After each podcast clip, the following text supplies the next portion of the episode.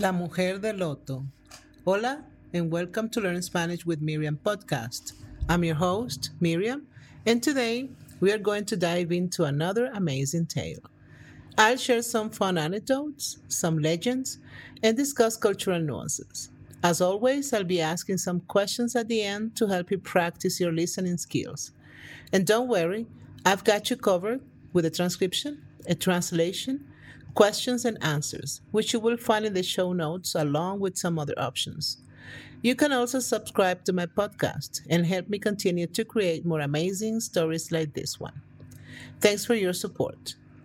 Today, we are diving into a fascinating tale called La Mujer de Loto, the Lotus Woman. It's a fantastic story filled with life lessons. Ready to jump in? Let's go. Vamos.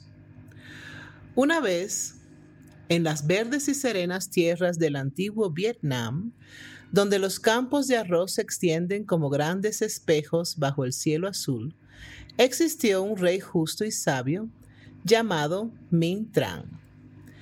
Minh era un hombre solidario por elección, prestando sus energías a gobernar su reino y mantener la paz. Pero en las tranquilas horas de la noche, cuando las estrellas parpadeaban y la luna colgaba como un farol en el cielo, la soledad se aferraba a él. Un día, mientras vagaba por su jardín real, su mirada se detuvo en una flor de loto que brotaba del estanque, distinta a todas las demás, en cuyo centro brillaba un resplandor de luz. Sorprendido, se acercó para investigar y ante sus ojos la flor de loto se transformó en una mujer de una belleza indescriptible. Ella se presentó como Lin, la mujer de Loto, enviada por los dioses para compartir su tiempo con Min y tal vez enseñarle el verdadero significado de la vida. Cautivado por su belleza y elegancia, el rey Min la invitó a su palacio, donde la mujer de Loto llenó su vida con risas y amor. Lin le enseñó a Min a apreciar los momentos efímeros y a ver la belleza de todas las cosas, desde la danza de una hoja que caía hasta la calma después de la lluvia. Min, en cambio, le mostró cómo la fuerza y la justicia podrían mantener un reino en paz y armonía. Pero la felicidad que compartían era efímera. A medida que pasaban los días, Lin se fue debilitando, el brillo en sus ojos se desvanecía lentamente y su vitalidad menguaba. El rey Ming, preocupado por su estado, le preguntó, ¿Qué puedo hacer para ayudarte, mi amor? Pero Lin solo sonrió y dijo, Mi tiempo con usted es corto, mi rey.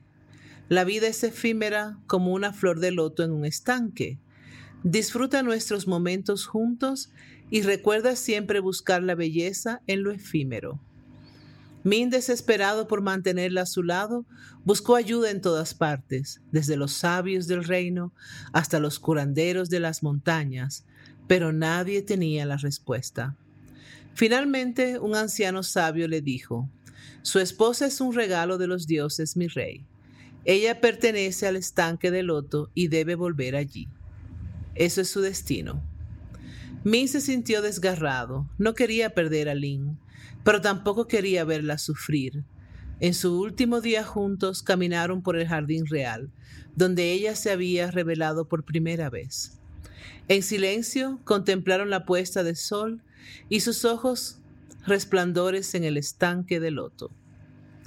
Min recuerda nuestras risas, nuestras conversaciones, nuestra pasión, susurró Lin. Pero también recuerda esto, la belleza de la vida está en su fugacidad y en cómo elegimos pasar nuestros días efímeros. Nuestra historia es trágica, pero a la vez es bella. No la lamentes, celébrala. Con esas palabras, Lin se desvaneció en un destello de luz y volvió a ser una flor de loto, dejando a Min solo en el jardín. Desde aquel día el rey Min cambió. Aunque su dolor de la pérdida nunca desapareció, Aprendió a ver la belleza de lo efímero, en la fragilidad de la vida y en los cielos eternos de nacimiento, vida, muerte y renacimiento. Gobernó su reino con más sabiduría y compasión, honrando la memoria de Lin en cada decisión que tomaba. Y así, la leyenda de la mujer de loto sigue viva en Vietnam, recordándonos que, aunque la vida puede ser efímera, la belleza y el amor que encontramos en ella son eternos. Y aunque la pérdida puede ser dolorosa, también puede enseñarnos a apreciar cada momento, cada risa, cada lágrima y cada amor. Porque al final es la fugacidad de la vida lo que la hace tan preciosa. Beautiful story, right? That's all for today. Practice your answers, try repeating them out loud, and don't forget to check the translations and potential responses I've left for you. Any questions? Please leave them on my website, thoughtfulspanish.com. Stay tuned for more captivating stories to boost your Spanish skills. Hasta pronto, su amiga Miriam. Preguntas. 1. ¿Cómo se llamaba el rey de la historia y cómo era su vida antes de conocer a la mujer de Loto? 2. ¿Cómo apareció la mujer de Loto por primera vez ante el rey Ming? 3. ¿Cuál fue el cambio más significativo que Lin provocó en la vida del rey Ming durante su tiempo juntos?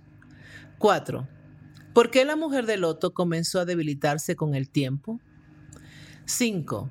¿Qué le dijo el sabio rey Ming cuando buscó ayuda para la enfermedad de Lin? 6. ¿Cómo cambió el rey Ming después de la desaparición de la mujer de Loto y cómo gobernó su reino?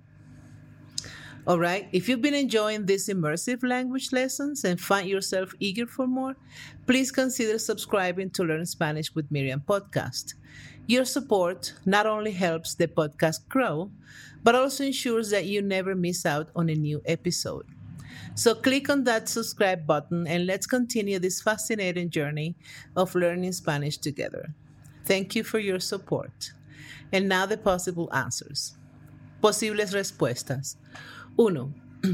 El rey se llamaba Ming Tran y era un hombre solitario que dedicaba su tiempo a gobernar su reino y mantener la paz. 2. La mujer de loto apareció por primera vez ante el rey Ming, transformándose en una flor desde una flor de loto que brotaba en su estanque, brillando como un resplandor de luz. 3. El cambio más significativo que Lin provocó en la vida del rey Ming fue enseñarle a apreciar los momentos efímeros y a ver la belleza en todas las cosas. 4.